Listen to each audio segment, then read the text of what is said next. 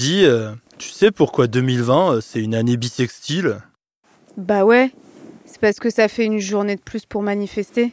Ah ouais Pour ne rien manquer de l'actualité des luttes sociales en France, écoutez la chaîne L'actu des luttes de Radio Parleur. Une rédaction avec des vrais gens dans la vraie vie du terrain, des vraies luttes tous les jours. Solidarité avec les femmes du monde entier. Et si le délai pour pratiquer une interruption volontaire de grossesse passait de 12 à 14 semaines? C'est la principale mesure d'une proposition de loi qui sera discutée ce mercredi 8 octobre à l'Assemblée nationale. Le texte a reçu le soutien de la majorité et a donc toutes les chances de passer. Sur le terrain pourtant, les choses ne sont pas aussi simples et l'accès à l'IVG se dégrade. En cause, la pandémie de Covid-19 qui complique toutes les procédures médicales, mais aussi les restrictions budgétaires. Le planning familial dénonce une baisse généralisée de ses subventions depuis plusieurs années. Conséquence, des antennes fermes et l'accueil des femmes se complique. Pour en parler, votre podcast L'actu des luttes vous emmène à Bordeaux. Le 28 septembre dernier marquait la journée internationale du droit à l'avortement et Justine Mascaria était dans la manifestation. Une mobilisation féministe pour rappeler qu'un droit n'est jamais acquis.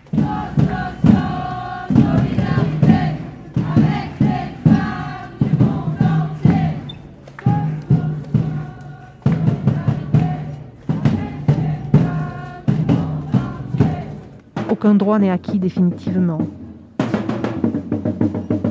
Et celui sur l'IVG, c'est comme la contraception. On a tellement lutté, on a eu des choses, et puis à un moment donné, euh, on a transmis nous-mêmes presque l'illusion que ça pouvait euh, être fait. Je m'appelle Annie et je suis militante bénévole au planning familial depuis de nombreuses années, on va dire. Militante féministe depuis les années 70. Venue sur les grandes manifestations de, l'IVG en France et, euh, depuis, euh, la cause féministe ne m'a plus quittée. C'est le 28 septembre, euh, la journée internationale pour le droit à l'avortement. De nombreuses initiatives étaient prévues. Nous, on a fait le choix de faire sur Bordeaux le jour même la diffusion du film Femmes d'Argentine. Adolescente, sabe que con ella no podrán. Ella será un testimonio vivo de esa resistencia y que finalmente coagula en esta posibilidad de decidir libremente sobre sus propios cuerpos. Ensuite, il y a eu euh, l'initiative avec tout le mouvement féministe bordelais euh, d'organiser une manifestation avant et qui euh, partait de l'église Saint-Éloi.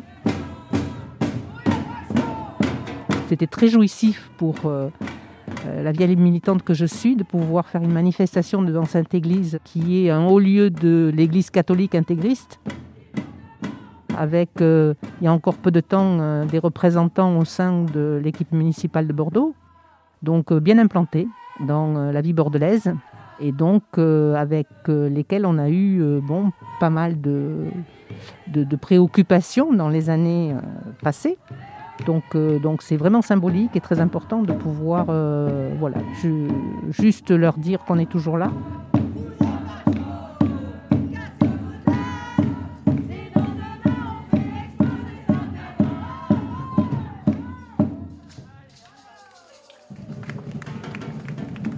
En France, depuis 1975, nous avons progressivement obtenu un droit d'avorter.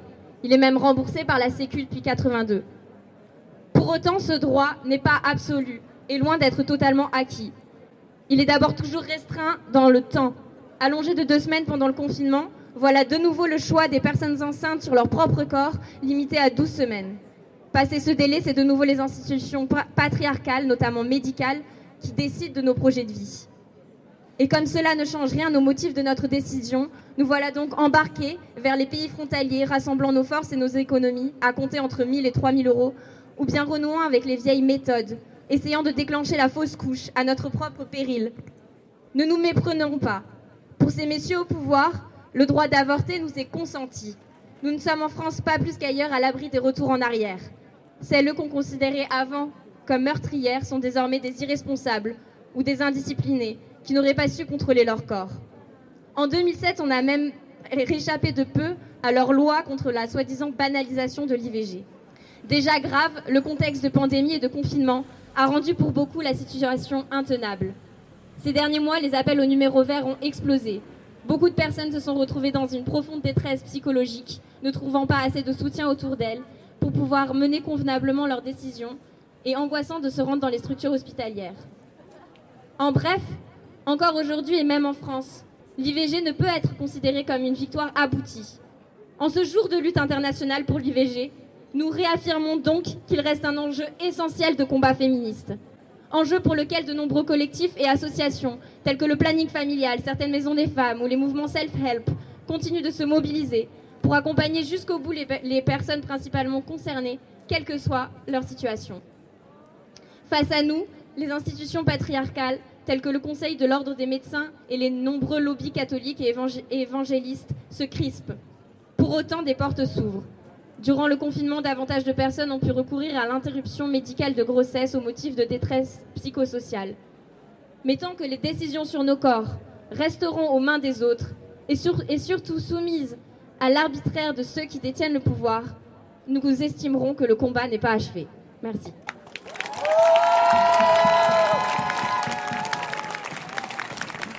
Je m'appelle Laure Chirol, j'ai 31 ans. Euh, je travaille euh, au planning familial de Gironde en tant qu'animatrice euh, de prévention depuis un peu plus d'un an. Et j'y étais bénévole pendant deux ans voilà, avant d'intégrer l'association en tant que salarié. C'est une journée extrêmement importante et chaque année on se mobilise parce que le droit à l'avortement, c'est un droit qui est certes acquis en France, mais il y a encore de nombreux freins, des freins qui persistent. La situation dans pas mal de pays, elle est, elle est assez catastrophique et très inquiétante. Même dans des pays euh, qui se revendiquent euh, civilisés, avancés en termes de droits, en termes de droits humains. Enfin, je pense notamment aux États-Unis. Il y a des pays où la situation de toute façon était déjà catastrophique. Donc c'est aussi voilà, une journée de, de, de, solidarité, de, de, mobilisation forcément pour ce, que, ce qui se passe et ce qu'on vit en France, mais pour toutes les personnes dans le monde qui n'y ont pas accès, qui, qui en souffrent et qui en meurent.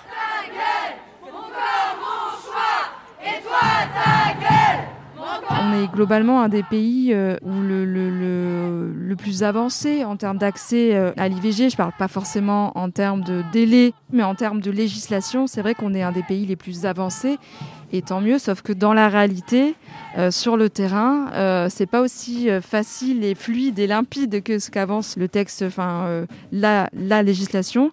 De façon matérielle, il y a une grande disparité d'accès, enfin en tout cas des inégalités territoriales dans les structures qui pratiquent euh, les IVG, qu'on habite tel ou tel département, ben, c'est pas aussi facile euh, quand on a besoin d'avorter ben, de le faire.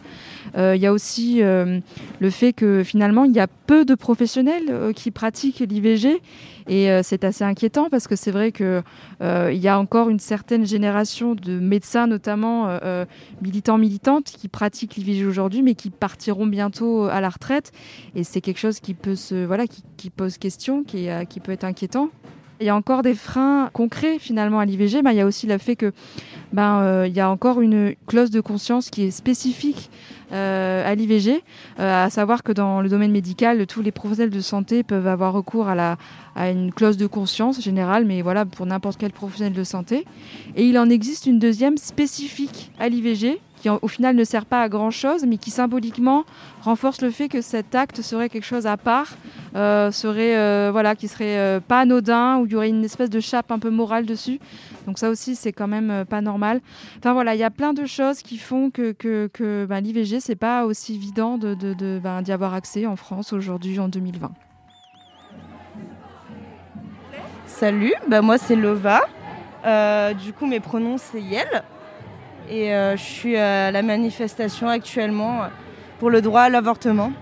C'est euh, une journée qui est euh, hyper importante parce que c'est un droit qui est, qui est genre juste un droit des plus importants. Et, voilà ce qu'elle veut dire cette journée pour moi, c'est une journée de bataille. Ça fait longtemps qu'on n'a pas fait de manif, donc ça fait du bien aussi de manifester. Et je ne sais pas trop comment la police va procéder, euh, si elle procède. Et en tout cas, euh, en tout cas pour moi, là, c'est important qu'il y ait encore des gens dans la rue. Il y en a moins que d'habitude, c'est normal. mais il y en a déjà beaucoup par rapport à ce qu'on aurait pu penser en termes de, de Covid. Donc c'est cool.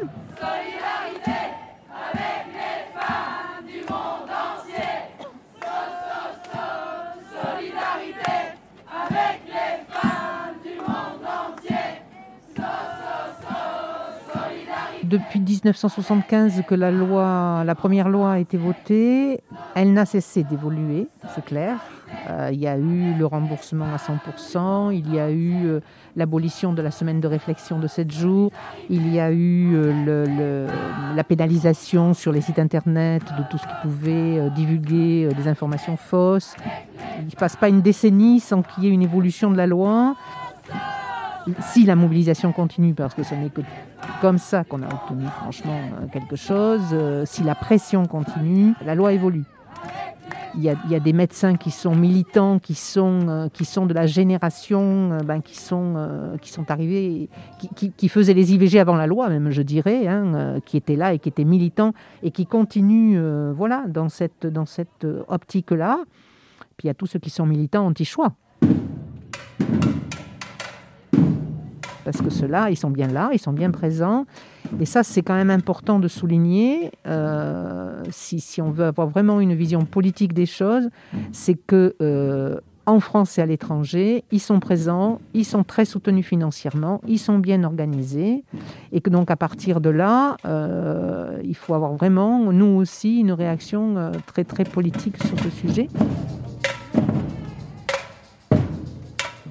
Vous prenez la région euh, Rhône-Alpes euh, avec son président, euh, c'est une des premières choses qu'il a fait. Diminuer, voilà. Il y a des inquiétudes qui pourraient, qui, pourraient, qui pourraient subvenir si d'autres prétendus politiques arrivaient au pouvoir. Donc très clairement, c'est des enjeux là aussi politiques dans certaines régions avec des priorités qui sont faites ou pas faites sur le planning familial en tant qu'association et sur les centres de planification globalement, hein, euh, voilà, qui, font, euh, euh, qui font des accueils médicalisés, etc.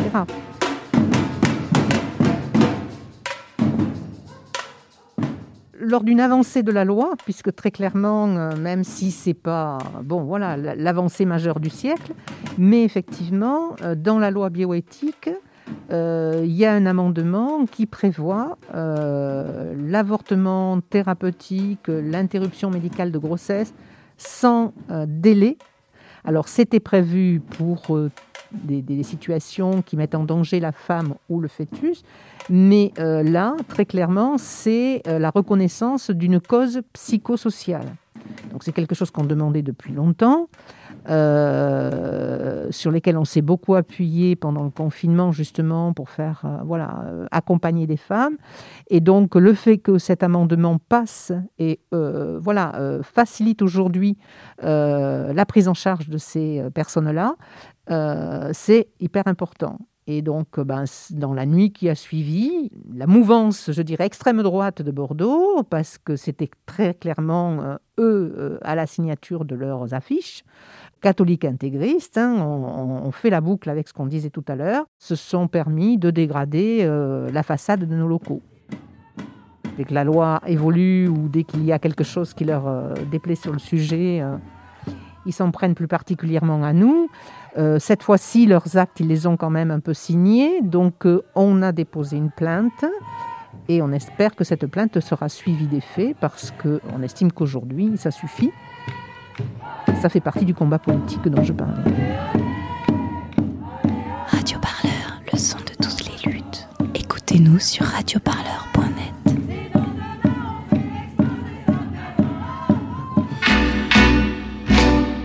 reportage de Justine Mascaria dans votre podcast L'actu des luttes. Et n'hésitez pas, pour toujours plus de reportages libres et indépendants sur les luttes sociales, faites un don à Radio Parleur. C'est défiscalisé et ça se passe sur notre site radioparleur.net. Vous cliquez sur l'onglet Faire un don.